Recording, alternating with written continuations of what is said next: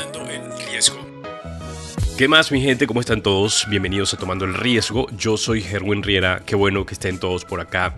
Miren, yo estoy con una rinitis muy fastidiosa. Eh, complicada. De hecho, el martes no salió el episodio precisamente porque mi voz estaba bastante quebrantada.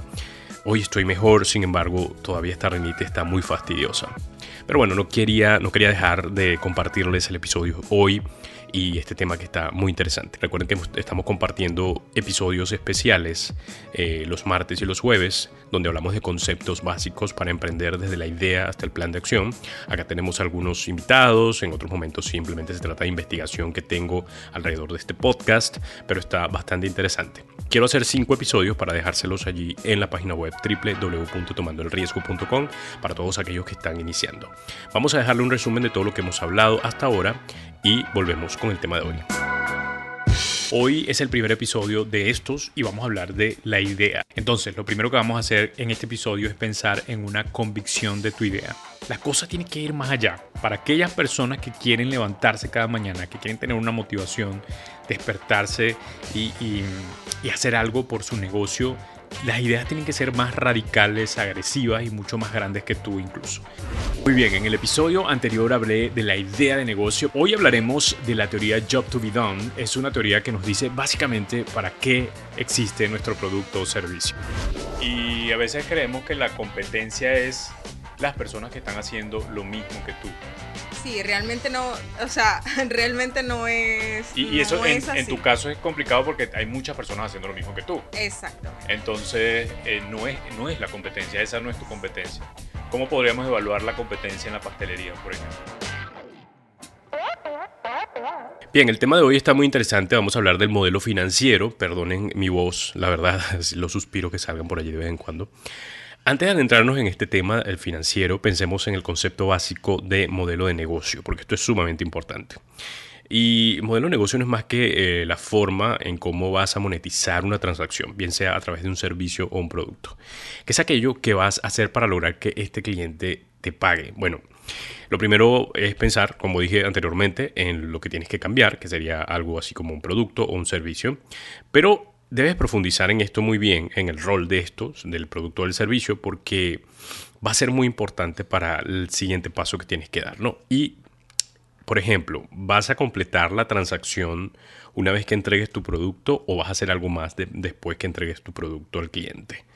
Esto es importante que te hagas esta pregunta. O, por ejemplo, si es un servicio, vas a tener que volver constantemente o cada cierto tiempo a tu cliente para mejorarlo o qué vas a hacer. Esto depende mucho de todo el plan de negocio, así que es importante hacerse las preguntas qué es lo que vas a hacer con tu producto o qué es lo que vas a hacer con tu servicio en forma detallada.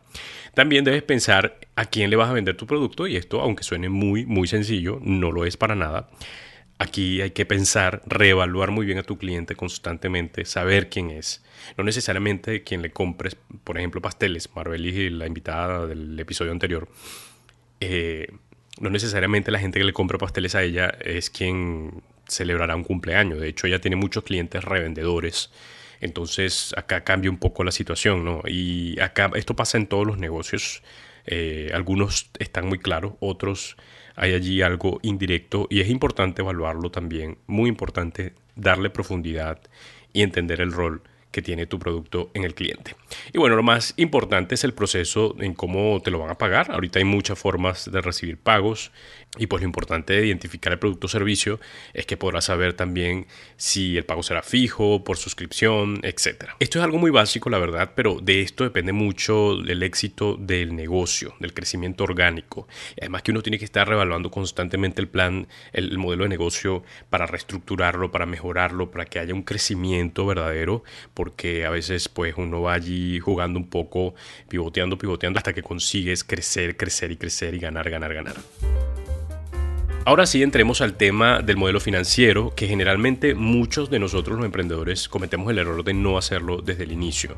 Eh, los novatos, los que no entendemos mucho, entonces es importante que este modelo esté fijo desde el inicio. Por ejemplo, en mi podcast ideamos un plan que nos oriente un poco en lo que queremos alcanzar con nuestros anunciantes motivados por una cosa, el volumen.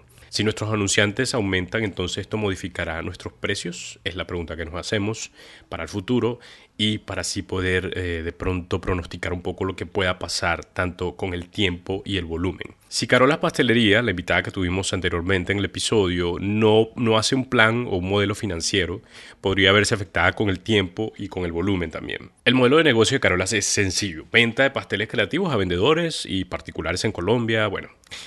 Anyway, ese no es lo importante ahorita. Supongamos que ella sacó todas sus cuentas, los costos de los materiales, mano de obra, etcétera, y colocó el precio a sus pasteles de 200 mil pesos, que son unos 40 dólares más o menos. Pero pasa el tiempo y a los 5 pedidos que tenía al día aumentaron a 20. Entonces, esto afecta los precios de sus pasteles porque tendrá que contratar empleados, alquilar espacio, utensilios y más. Ella tiene que hacerse la pregunta es cómo va a afectar eh, el tiempo en mi plan financiero o cómo va a afectar también el volumen si llegan más pedidos, si llegan más eh, clientes, cómo esto va a afectar a mi pastelería y en base a esto eh, colocar precios, hacer eh, este, de pronto proyecciones. Esto es muy importante, los riesgos, bueno, demasiadas cosas que se pueden sacar a partir de acá. Digamos que el modelo financiero te ayuda a predecir un poco lo que va a pasar con tu modelo, con tu modelo de negocio, con, con tu, como el ejemplo que pusimos ahorita de la pastelería. bueno, aquí en Venezuela eh, esto lo viven constantemente. Eh, yo creo que están haciendo, entre comillas, un modelo financiero constantemente los venezolanos o los empresarios venezolanos porque el dólar cambia dos veces al día. Imagínense cómo está esa gente aquí cambiando, proyectando, bueno, si cambia hoy, si cambia mañana y todo ese rollo que es verdad bastante complicado. Ahí me cuentan si hacemos un episodio con algún empresario venezolano para que entendamos mucho más si quieren.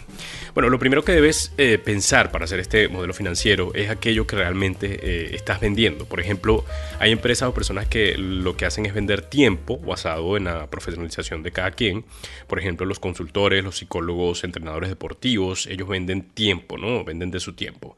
Por otro lado, hay negocios que venden un servicio que es a través de la tecnología. Allí podemos conseguir de startups, de aplicaciones que hacen este trabajo muy bien. Y esto da pies para pensar en algo más, adelantarse al crecimiento de tu empresa es básicamente lo que hay que pensar con este plan financiero. Si lo que vendes es tiempo, entonces el crecimiento seguramente irá incrementando poco a poco. Por ejemplo, si tienes unos cuantos clientes, digamos unos 30 eh, y a los 6 meses esto puede cambiar y aumentar a 100 y así poco a poco vas creciendo. Pero si tienes una startup, por ejemplo, entonces el crecimiento puede ser por etapas una buena cantidad de usuarios en un tiempo, hasta que optimizas tu modelo de negocio, te expandes o lo que sea, o sea, vienen otros inversores y así cualquier cosa que pase como esta que te obligue a cambiar eh, tu, un poco tu modelo, cambiar incluso a, otros lugares. Esto entonces cambia completamente y llegas a otra buena cantidad de usuarios y así sucesivamente. Evaluando todo esto, estaremos listos para imaginarnos los costos a través del tiempo. Si aumentan tus clientes, por ejemplo, es decir, si tu empresa se basa en tiempo, necesitas saber que tus costos aumentarán de acuerdo al aumento de tus clientes, a las exigencias, así como el ejemplo que ya dábamos. No, volvemos a lo mismo, al ejemplo de la pastelería. Con el caso de pronto de una startup, pues los costos se pueden mantener hasta que cambie la etapa de tu empresa, como decíamos anteriormente, y vengan nuevos inversores o se expanda y todo esto. Y una vez que tengas toda esta información en tu cerebro, entonces viene la parte práctica que es comenzar a ejecutar todo en Excel, las fórmulas y todo esto que necesitas para avanzar.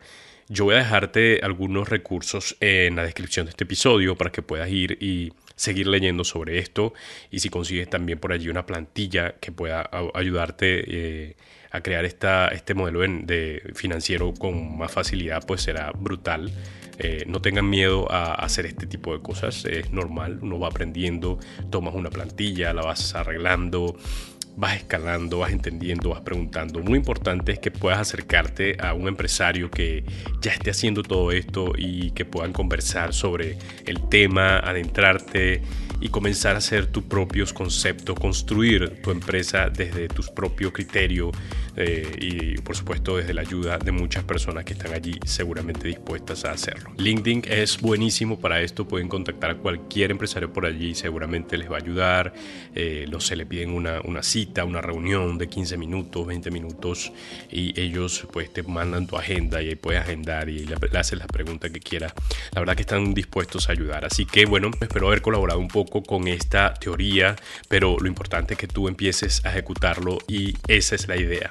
Te dejamos entonces todos los episodios en nuestra página web www.tomandoelriesgo.com. Voy a dejar estos cinco episodios, nos queda uno, de construir una empresa desde, desde la idea hasta el plan de acción, conceptos básicos, algunos invitados, otros no para que puedas entonces pensar muy bien cómo vas a hacer o cómo vas a crear tu próxima idea. Estoy tomando un té por acá de, jengibre con, con limón eh, para ver si se me pasa todos estos males.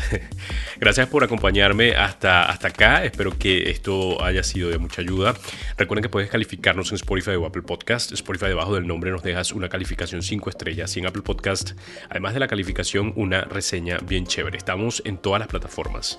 Puedes ir y escucharnos en cualquiera. También te queremos invitar a nuestro newsletter, nuestro boletín. Lo estamos entregando cada martes. Entonces lo que tienes que hacer es muy sencillo. Ve a nuestra página web www.tomandoelriesgo.com Ahí está la ventana para que te suscribas, dejas tu correo y listo, ya estás suscrito. Te va a llegar un, correo cada martes con información valiosa, cinco hallazgos que hacemos cada semana de lo que necesitas para que tu empresa siga creciendo, creciendo y que tú sigas ganando y ganando. Bien, ya sabes que puedes también ir a nuestro YouTube eh, nos encuentras como tomando el riesgo, te suscribes y le das a la campanita para que estés enterado de todo lo que pasa por este lado. Mi gente, gracias por acompañarnos. Yo soy Gerwin Riera y el productor ejecutivo de este podcast es Robert Carpenter. Chao.